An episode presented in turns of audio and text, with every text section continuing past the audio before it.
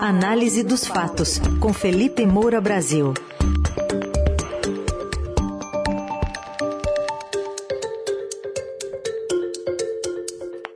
Hoje a análise dos fatos de olho nas declarações da pré-candidata do MDB, senadora Simone Tebet, especialmente com o voto feminino. Oi, Felipe, bom dia. Salve, salve, Raizen, Carol, equipe da Eldorado FM, melhores ouvintes, sempre um prazer falar com vocês. Prazer, bom dia, Felipe. Vamos falar então sobre Simone Tebet, que ontem falou, né, como a candidata, a pré-candidata da terceira via, apostando na na concessão do PSDB, né, em aceitar o MDB como líder nessa tríade, queria te ouvir sobre o discurso. O que, que você achou, as suas impressões da, do pronunciamento da senadora Simone Tebet?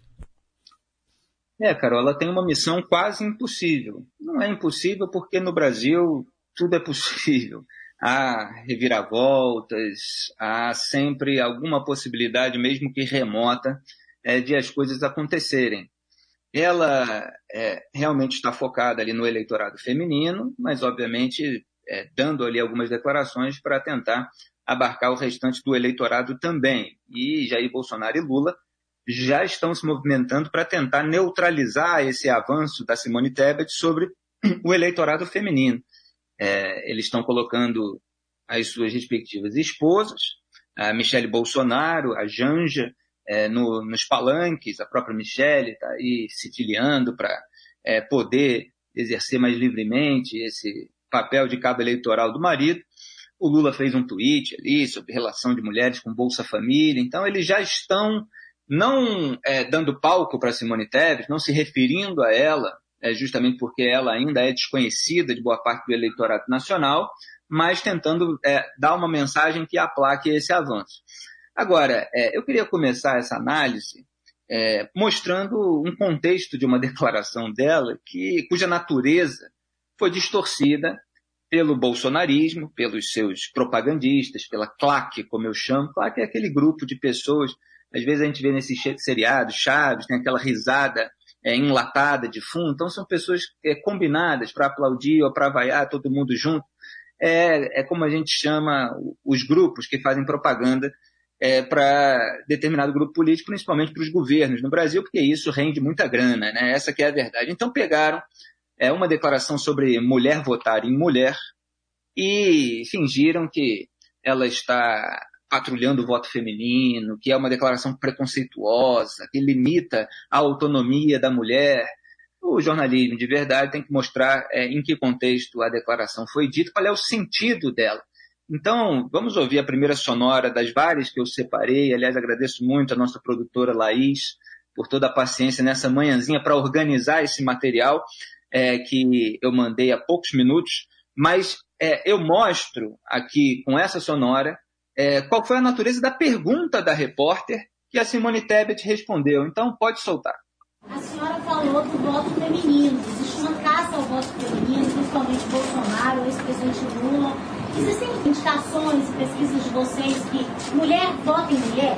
Me permito aqui dizer que talvez nessa bancada é o que tenha mais experiência, porque eu uso saia e faço batom. E posso dizer claramente, Roberto, que quando eu comecei na minha vida pública, realmente a gente tinha dificuldade de convencer as mulheres a votarem mulheres. Hoje é o processo inverso. Nos últimos oito anos, nós temos visto uma geração de meninas e de jovens, mulheres, que estão inclusive ensinando a nós, mulheres que temos um pouquinho mais de idade, que mulher vota em mulher, porque a mulher que tem sucesso, mulher que se empodera, mulher que tem o protagonismo, ela empodera outra mulher. A mulher tem a sensibilidade da mãe e ela sente a dor pelos seus filhos e pelos filhos de outras mães. Hoje, mulher vota em mulher. O que nós não tínhamos era a oportunidade de se colocar mulheres competitivas no pleito eleitoral. Isso, essa bancada já fez o dever de casa.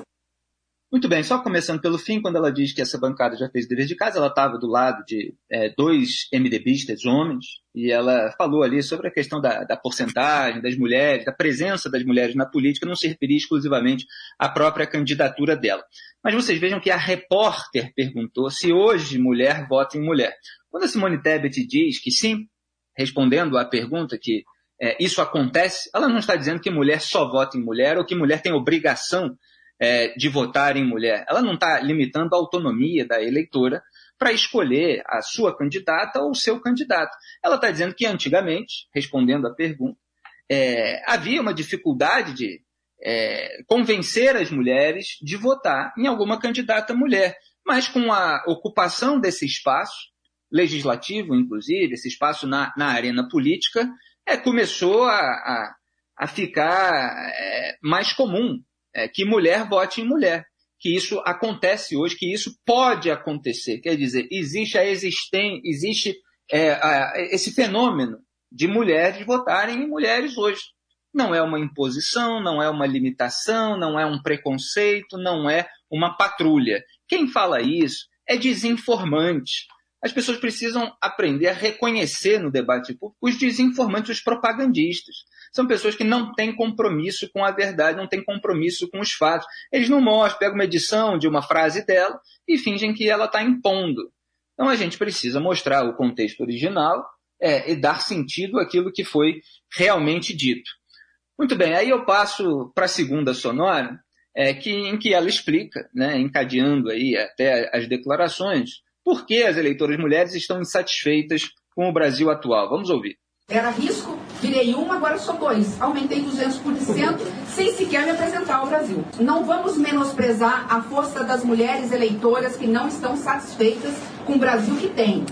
O Brasil que tem é um Brasil que não acolhe. O Brasil que tem é um Brasil que não protege. É um Brasil que não dá segurança, não só essa segurança que todos nós falávamos em relação à nossa integridade física, mas hoje não dá segurança sequer se a classe média vai ter condições de entrar no supermercado e comprar aquilo que precisa para alimentar a sua família. Hoje a classe média no Brasil não está fazendo dívidas no cartão de crédito para fazer uma viagem dez vezes e viajar e conhecer o nosso belíssimo litoral nordestino. Hoje, as famílias brasileiras, a classe média brasileira, está se endividando com cartão de crédito porque ela está precisando parcelar as compras no supermercado para comprar a cesta básica ou os produtos essenciais para a alimentação. Então, este Brasil tem uma avenida de possibilidades para quem quer fazer diferente. Este é um Brasil que não quer mais essa polarização e é neste Brasil que eu acredito que nós vamos entrar com seriedade, com um discurso, com um diálogo. Muito bem, aí você vê é, que a Simone Tebet está é, falando da classe média, em defesa da classe média, da, da situação difícil que a classe média vive hoje, é, é e com a inflação. É, dessa maneira, ela está tocando em dois pontos é, que são sensíveis, digamos assim, embora, claro, repito, a situação é, para reverter o quadro eleitoral do momento em que Lula é líder, Jair Bolsonaro é segundo, é muito difícil, mas são pontos sensíveis em razão é, de declarações do Lula recentes e é, da situação atual do país sob o governo Bolsonaro. O Lula disse que a classe média ostenta mais do que o necessário. Tem sido muito criticado é, desde a sua festa de casamento, porque foi uma festa ostentação ali, teve vários gastos, muita gente pegou ali é, é diversos é, aspectos né, daquele evento e também é, da casa que ele está alugando num bairro chique de São Paulo, pagando 20 mil reais por mês. então ele ataca a classe média, ao mesmo tempo que tem comportamentos que contradizem aquilo que ele prega. Ele não consegue viver da forma como ele prega. E isso tem um, um ponto de hipocrisia que talvez precise ser apontado não apenas de maneira indireta por uma candidata de terceira via como a Simone Tebet, mas de maneira direta. Em algum momento, é, é, é esse que é o ponto, ela, claro, ainda está num discurso de vamos cuidar dos problemas reais do Brasil, enquanto Lula e Bolsonaro ficam nessa polarização ideológica, etc. É, mas em algum momento ela vai ter que ser mais incisiva em relação aos líderes das pesquisas. E aí ela mostra a situação da mulher, da, é, da mulher trabalhadora, da mulher que precisa é, sustentar, é, é, cobrar, é, fazer as compras de casa, alimentar as crianças. E ela vê na prateleira dos supermercados produtos caros. E eles estão caríssimos por causa desses problemas econômicos. Há fatores exteriores, ah, mas há fatores interiores também, internos aqui do Brasil, para resultar nessa situação. Então, é um diagnóstico, é um retrato da realidade que está absolutamente correto. A questão é, é, é suficiente retratar essa realidade ao longo de uma campanha eleitoral? Não. ela vai ter que ir além, ela vai ter que ser incisiva contra os demais candidatos, naquilo em que eles são hipócritas ou responsáveis por uma é, é, realidade ruim, e ela vai ter que, no meio desse discurso, apresentar caminhos de solução para esses respectivos problemas. No final dessa sonora, ela já falou da polarização, então eu separei mais uma especificamente sobre esse tema. Pode soltar. É porque nós somos diferentes. A polarização está exatamente nesses dois lados. São dois lados da mesma moeda que se retroalimentam no discurso ideológico de ódio que não conhece a do Brasil real que hoje passa contra. E é contra essa polarização que nós nos apresentamos, de uma forma bem objetiva. Vamos apresentar ao Brasil e dizer, vamos falar menos de Lula e de Bolsonaro e vamos falar mais do Brasil, do Brasil real. Pois é, vamos falar menos de Lula e Bolsonaro e vamos falar mais do Brasil real. Isso é um mote para a campanha dela. Agora, repito, ela é, pode usar isso, uma terceira via, qualquer que seja o candidato, na verdade, você tem o Ciro Gomes aí, é, que tem sido, né, ela agora vai começar praticamente, mas o Ciro Gomes tem sido incisivo ali, é contra o Lula e o Jair Bolsonaro. No Lula, às vezes, ele, ele passa um pano, chama de democrata aqui, depois chama de corrupto ali, mas é, ele tem sido incisivo contra os candidatos. Esse mote é um mote correto. É, existe uma polarização, uma disputa de nós contra eles, duas, duas lideranças populistas que investem justamente nisso. É essa tribo aqui contra aquela tribo ali, enquanto os problemas reais da população não são tratados, não são sequer apresentados. Ela está apresentando o problema, mas enquanto ela apresenta, ela vai ter que dar uma futucada é, é, é nesses dois. É, então está correto é, o retrato, mas ela vai precisar avançar ainda mais. E na última sonora que eu separei, ela fala contra o voto útil. É um ponto muito importante. Vamos ouvir. Eu tenho certeza, pelas pesquisas que me chegaram, e que a maior parte da população brasileira ainda não escolheu, está escolhendo pelo menos pior, e essa uma não pode ser uma eleição de rejeitados ou do menos rejeitado. O Brasil passa por umas maiores crises sociais da sua história. Nós estamos falando de momentos mais sérios do Brasil, mais complexos do Brasil, para termos que escolher entre o menos pior. E a pesquisa mostra que a maior parte das mulheres brasileiras tem essa consciência e ainda não escolheram o seu candidato. É movida por esse sentimento e essa certeza que eu vou percorrer o Brasil dizendo que nós somos diferentes, que nós temos uma proposta séria para apresentar ao Brasil e a proposta passa, repito, por um ambiente de paz um ambiente de pacificação e depois um ambiente de segurança. Eu quero ver os investidores estrangeiros trazendo os dólares para o Brasil necessários para que as nossas indústrias voltem a serem reabertas, que são aquelas que mais geram emprego em carteira de trabalho. Eu quero ver o Brasil voltando a ser uma referência naquilo que sempre foi, de um agronegócio sustentável. Vamos mudar a imagem do Brasil e vamos mostrar ao mundo que nós não somos párea na questão internacional. É, o Brasil ficou párea aí, é, chamado por muita gente dessa maneira, é, durante o governo Bolsonaro, principalmente em razão de questões ambientais e, obviamente, repercute também no exterior essas ameaças golpistas, esse reacionarismo aloprado. E ela, nesse finalzinho, começando pelo final para desembocar na polarização, ela fala de trazer investimentos.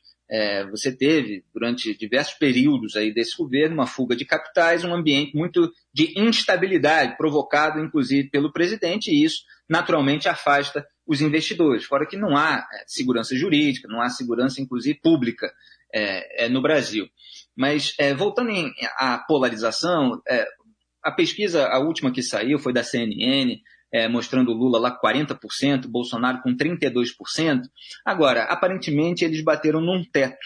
É, e há 28% de brasileiros que rejeitam tanto um quanto o outro.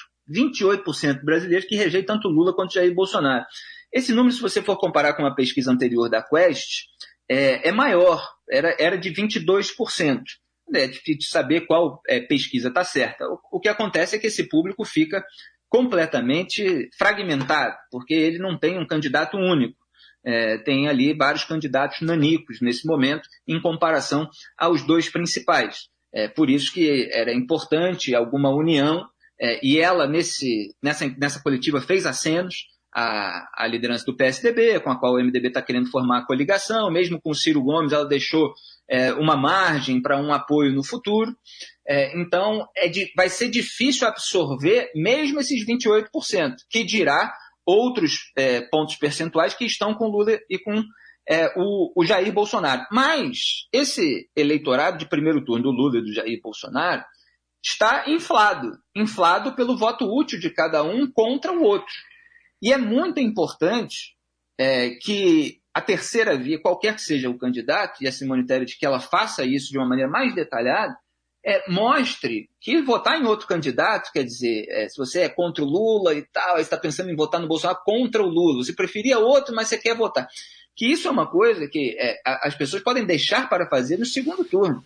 Quer dizer, não tem mais risco, esse é o ponto importante, não tem mais risco de, por exemplo, Lula ganhar no primeiro turno é, se você votar na Simone Tebet, se você votar no Ciro Gomes, se você votar em outro candidato e não no Bolsonaro. Quer dizer, a terceira via vai ter que explicar isso para a população. Para o sujeito ganhar no primeiro turno, ele precisa concentrar os votos nele. Os votos em qualquer outro candidato é, não faz diferença se é em fulano faz, ou, ou, ou, em Beltrano. É, então, a, a Simone Tebet está mostrando que tem um voto útil, que tem uma eleição marcada pela rejeição aos dois principais candidatos e que as pessoas estão escolhendo um deles por ter maior rejeição ao outro. E que isso é muito ruim para o Brasil. E de fato é. Repito, ela vai precisar ser mais incisiva, avançar em alguns pontos, mas o quadro, o diagnóstico está correto. Este foi Felipe Moura Brasil, com a análise dos fatos, que diariamente está aqui no Eldorado, daqui a pouquinho no nosso site também o comentário de hoje e nas plataformas digitais de áudio. Obrigado. Até amanhã, Felipe. Muito obrigado a vocês todos sempre. Até amanhã. Tchau.